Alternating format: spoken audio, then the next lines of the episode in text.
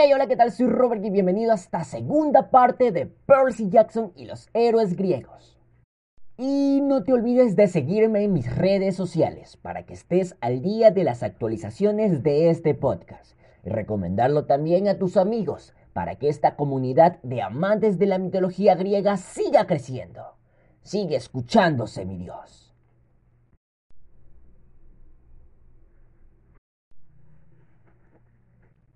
Y os preguntaréis, pero vamos, a ver, si eran una nación toda de mujeres, ¿cómo pudieron engendrar la siguiente generación? ¿De dónde salieron todas esas amazonitas asesinas tan monas?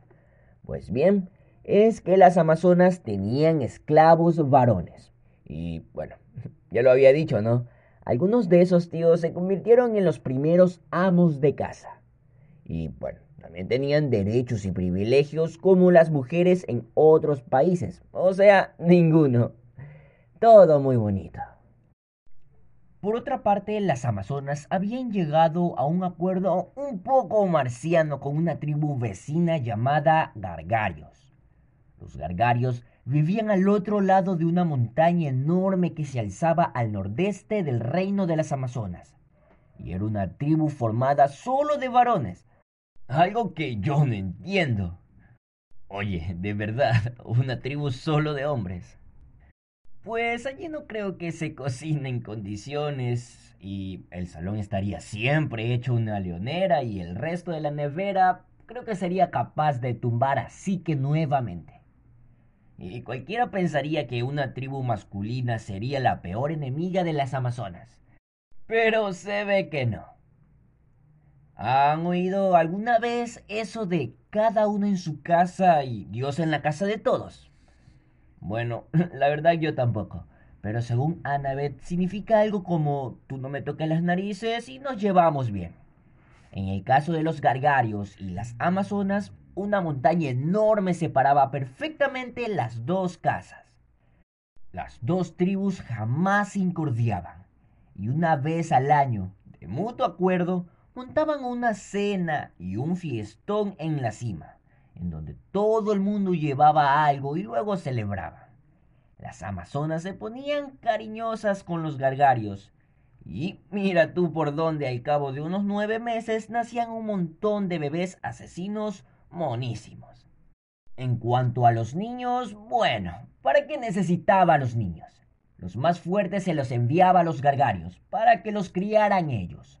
Y si Otrera consideraba que el niño era demasiado débil y enfermizo, ya ver, eh, que un bebé es un bebé, ¿cómo no va a ser débil?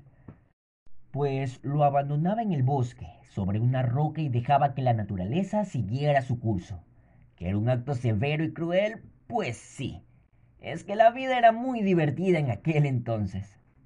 Otrera dirigió a sus guerreras en un montón de campañas exitosas por toda la Asia Menor y Grecia. Fundó dos ciudades famosas en la costa occidental de Turquía, Esmirna y Efeso. ¿Por qué eligieron esos nombres? Ni idea.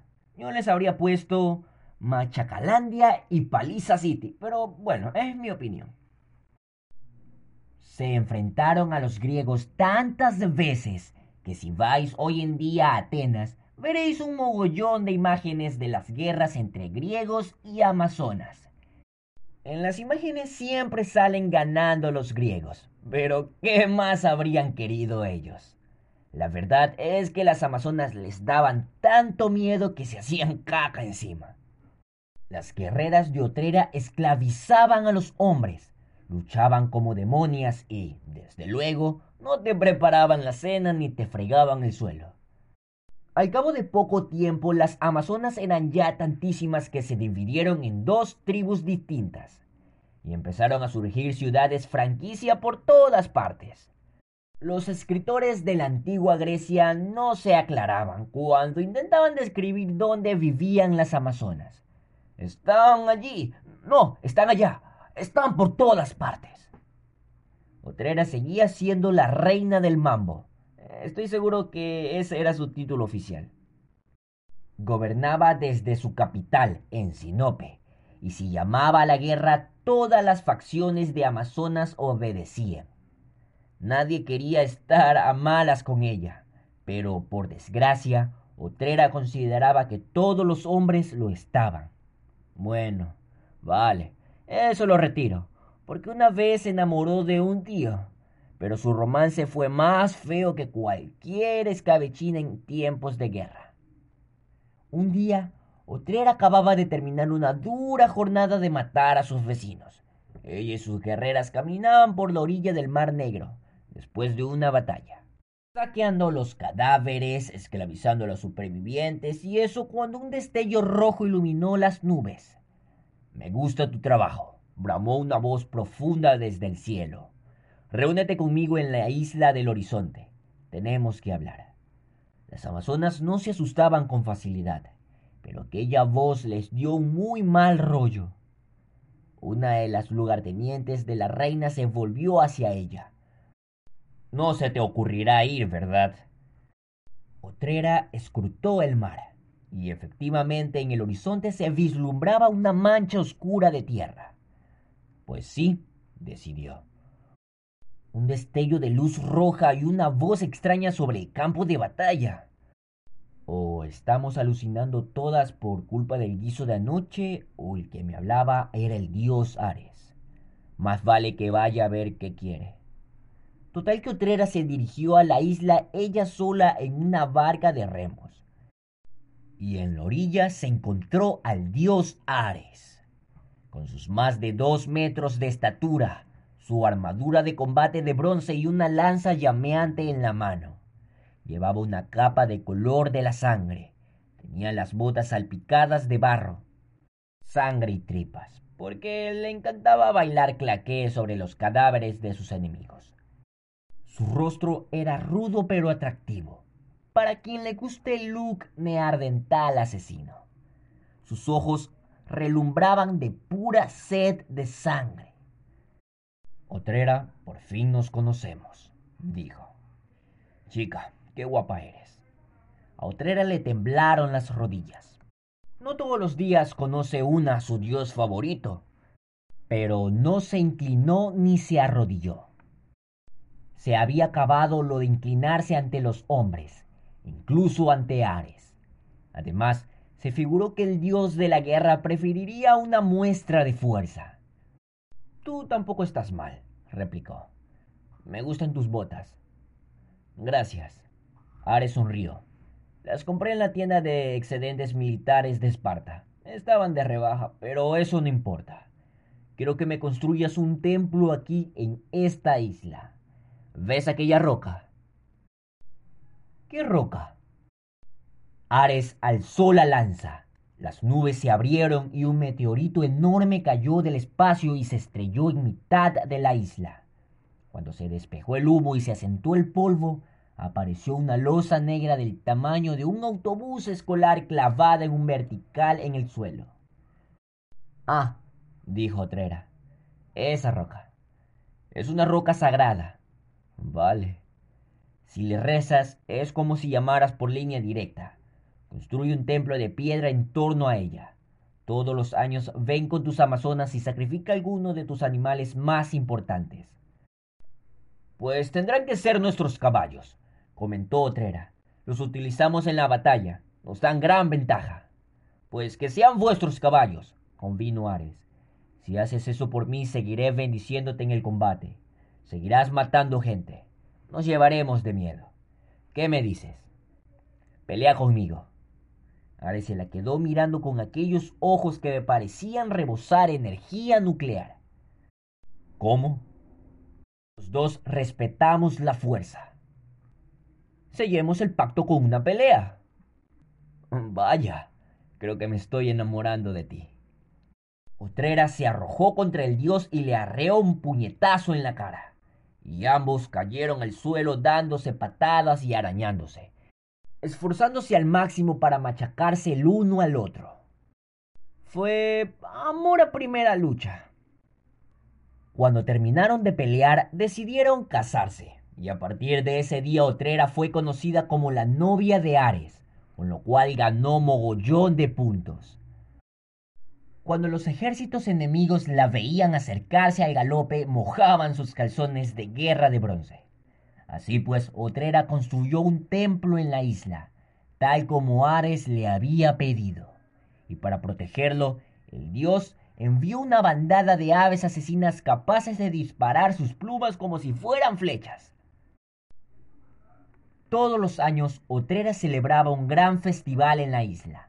Sacrificaba caballos y charlaba con la roca negra. Las aves asesinas no molestaban a las amazonas, pero si otra persona intentaba acercarse al templo, los pájaros lo acribillaban con sus plumas y después lo descuartizaban con sus picos afilados. En resumidas cuentas, que el templo aquel no acudían muchos turistas. Ares y Otrera tuvieron dos hijas, Hipólita y Pentesilea. Los dos nombres pronto ocuparon los primeros puestos de la lista de los 25 nombres de niña más populares de 1438 a.C. A partir de entonces, las reinas amazonas, e incluso las amazonas en general, fueron conocidas como las hijas de Ares. Y algunas eran literalmente sus descendientes. El resto hacía todo lo posible por parecerlo. Oh, mira, tiene la sonrisa de su padre y su ira asesina. Qué mona, por favor. Ares era feliz. Las amazonas eran felices pero había alguien importante que había quedado fuera del programa de adoración divina y construcción de templos de Amazonas. Artemisa, la otra diosa favorita de Otrera. Pero esta, que era una líder inteligente, pensó más que valía mostrar algo de gratitud a la diosa de la casa antes de que empezaran a llover flechas de plata. Así que Otrera decidió construirle un templo en la ciudad de Efeso en la costa oeste de Turquía. Pensó que así estaría lo bastante cerca de los griegos para que fueran a visitarlo, puesto que sus islas quedaban justo al otro lado del mar Egeo. Esta vez no hubo pájaros que dispararan dardos porque no favorecía mucho al turismo.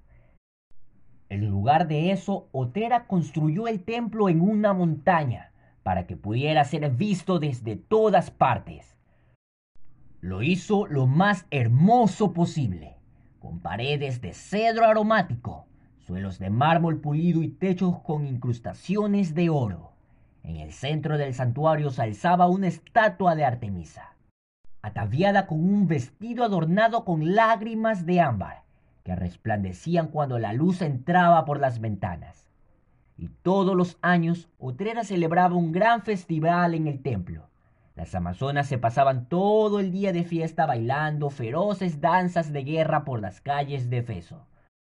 Ofrecían joyas a Artemisa, poniéndoselas a la estatua y al final del festival la diosa parecía un modelo de hip hop se hubiera vuelto loca comprando en los grandes almacenes del rey Midas.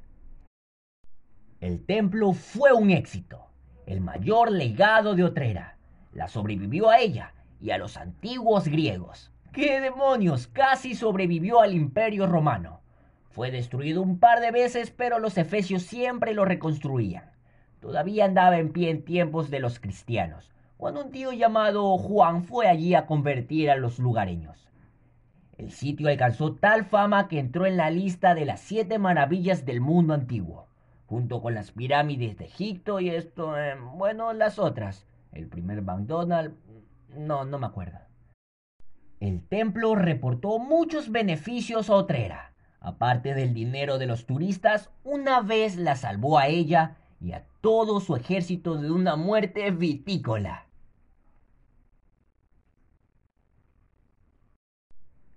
Y hasta aquí esta segunda parte del capítulo de Otrera inventa las Amazonas y las Amazonas Premium.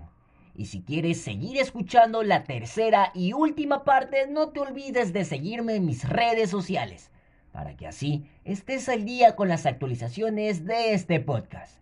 No te olvides de recomendarlo a tus amigos, para que esta comunidad de amantes de la mitología griega siga creciendo.